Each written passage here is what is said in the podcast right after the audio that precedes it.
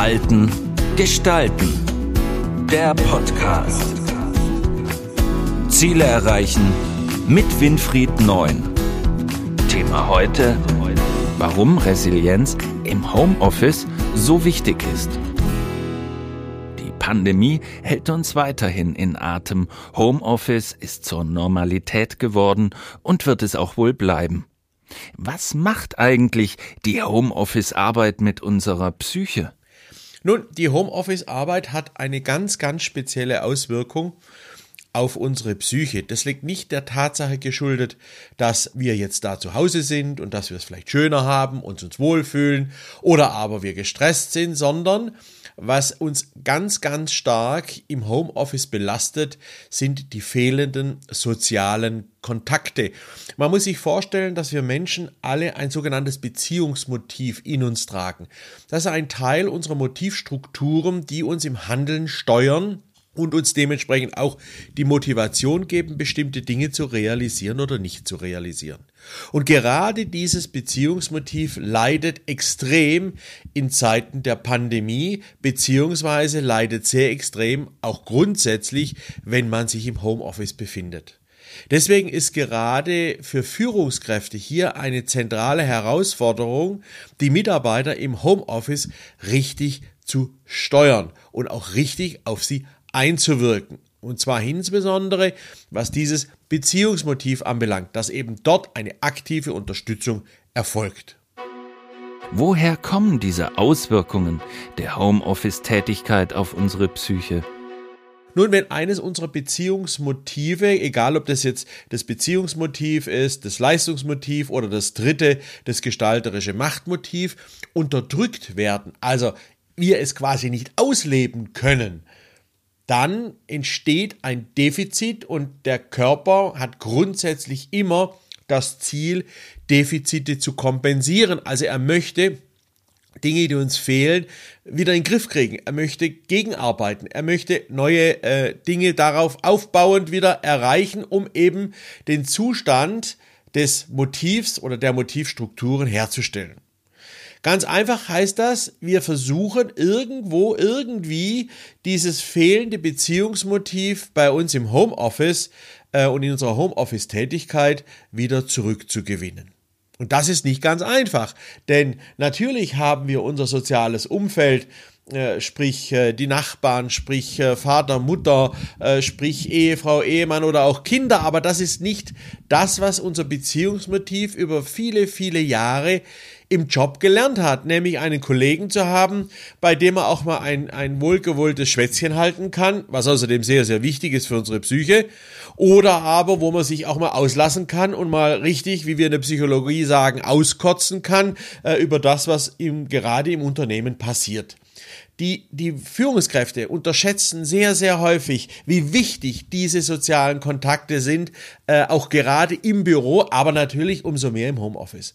Und deswegen hat das auch so große Auswirkungen auf unsere Psyche. Wir vereinsamen, wir dümpeln so vor uns hin, das Leistungsniveau sinkt ab, weil es gibt keinen Ausgleich, es gibt keine Entspannung, es gibt keine, ich sage mal, positiven Elemente, die dann bestimmte Aufgaben, die Routinen sind, etwas erleichtern würden. Damit werden wir langsamer, wir werden schneller müde, also im Homeoffice erschöpft man wesentlich schneller, abgesehen von den Störungen, die auftreten können durch durch Kinder oder durch äh, Mitbewohner oder sonst irgendetwas. Aber wir ermüden dort viel, viel schneller und diese Ermüdung führt natürlich dann auch dazu, dass die Konzentrationsfähigkeit zurückgeht.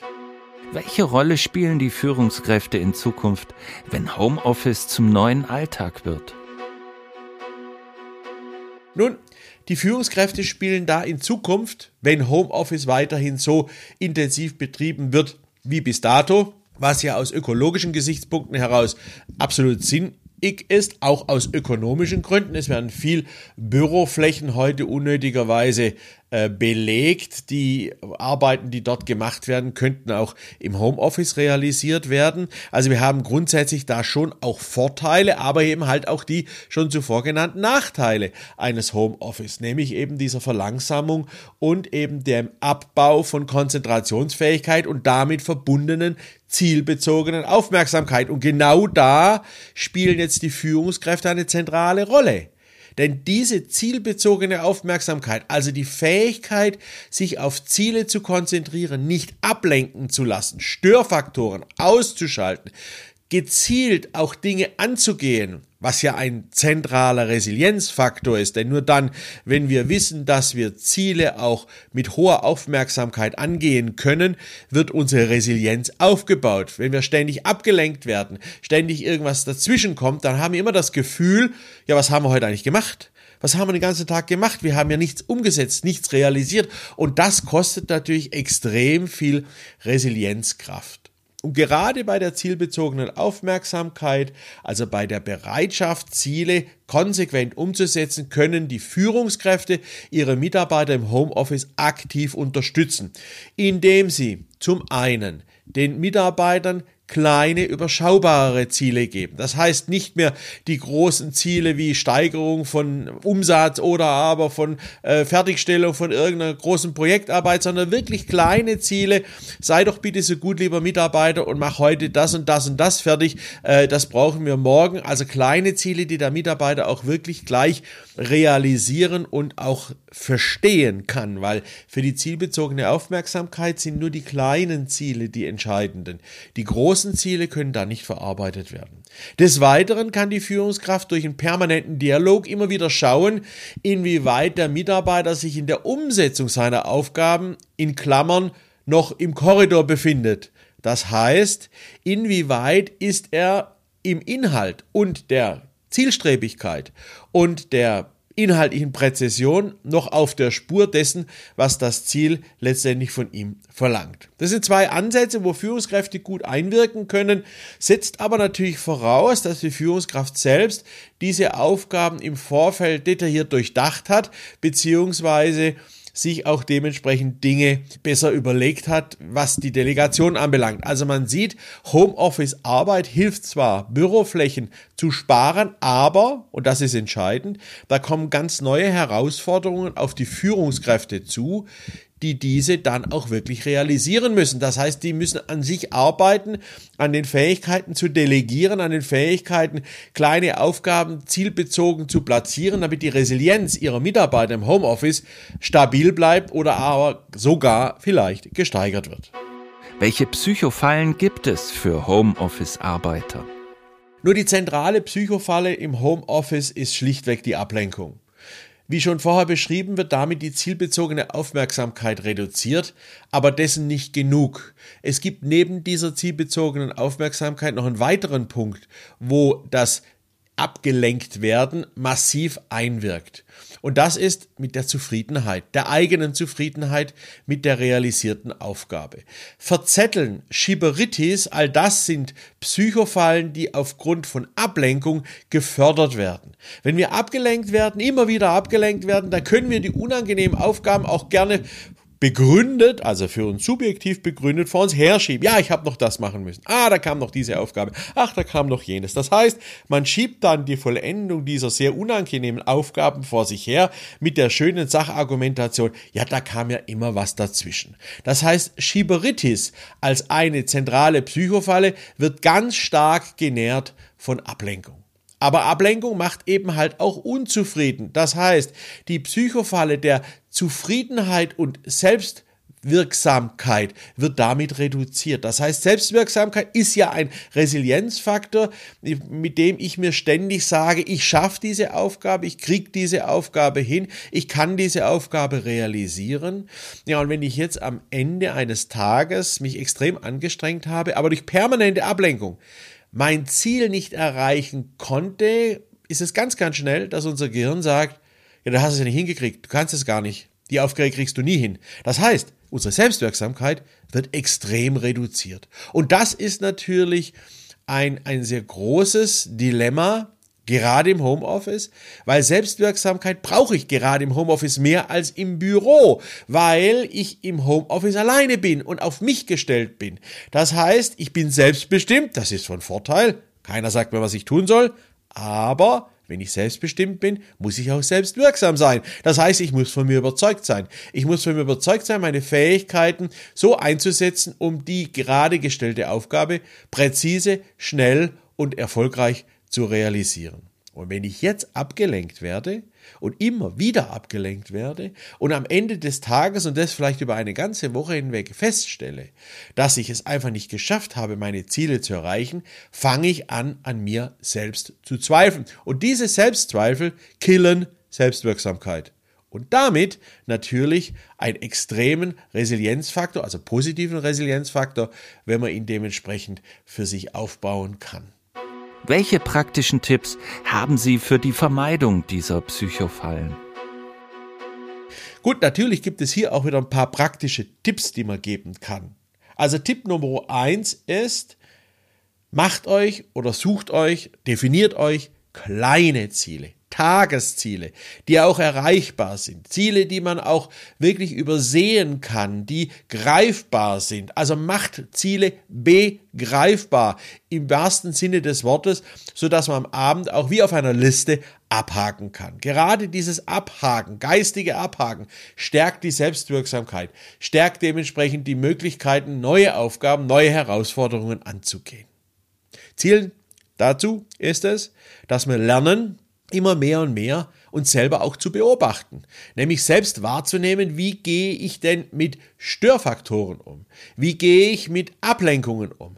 Also die Selbstwahrnehmung ist ganz, ganz wichtig zum Aufbau von Selbstvertrauen. Also immer wieder mal kurz innehalten, sich beobachten und sagen, wie gut bin ich an dem Ziel noch dran, wie gut habe ich das Ziel vielleicht bis dato schon realisiert und was ist mir dabei aufgefallen. Das ist Tipp Nummer eins. Also kleine Ziele, hohe Selbstwahrnehmung. Ganz wichtig. Ziel Nummer zwei ist, im Homeoffice muss ich mir etwas mehr Zeit lassen für die Zielerreichung, weil es gibt Ablenkungen oder Aufgaben, die nicht zu vermeiden sind. Gerade derjenige oder diejenige, die Kinder haben, wissen es, wie schnell dann dort auch mal eine Ablenkung durch die Kinder erfolgt. Und das ist okay und auch notwendig, darauf zu reagieren. Also ist es wichtig, dass ich mir in meinem Zeitplan, in meinem Zeitmanagement einfach derartige Dinge mit einplane. Also nicht eng planen, nicht eng Takten, wie wir es vielleicht im Büro gewöhnt sind, sondern großzügiger planen. Auch dies mit dem Vorgesetzten abstimmen und sagen, ich plane ein bisschen großzügiger, weil meine Tochter zu Hause, ich mache noch Homeschooling oder habe noch dies oder jenes mit meinen Kindern zu erledigen oder muss auf sie aufpassen, wie auch immer, sodass dort Verständnis entsteht für eine etwas längere Phase der Realisierung von Aufgaben. Und das dritte ist Vertrauen. Vertrauen haben gegenüber sich selbst, das ist wieder Selbstwirksamkeit, aber auch vor allem gegenüber seiner Führungskraft, dass die die Situation des Homeoffice richtig einschätzen kann.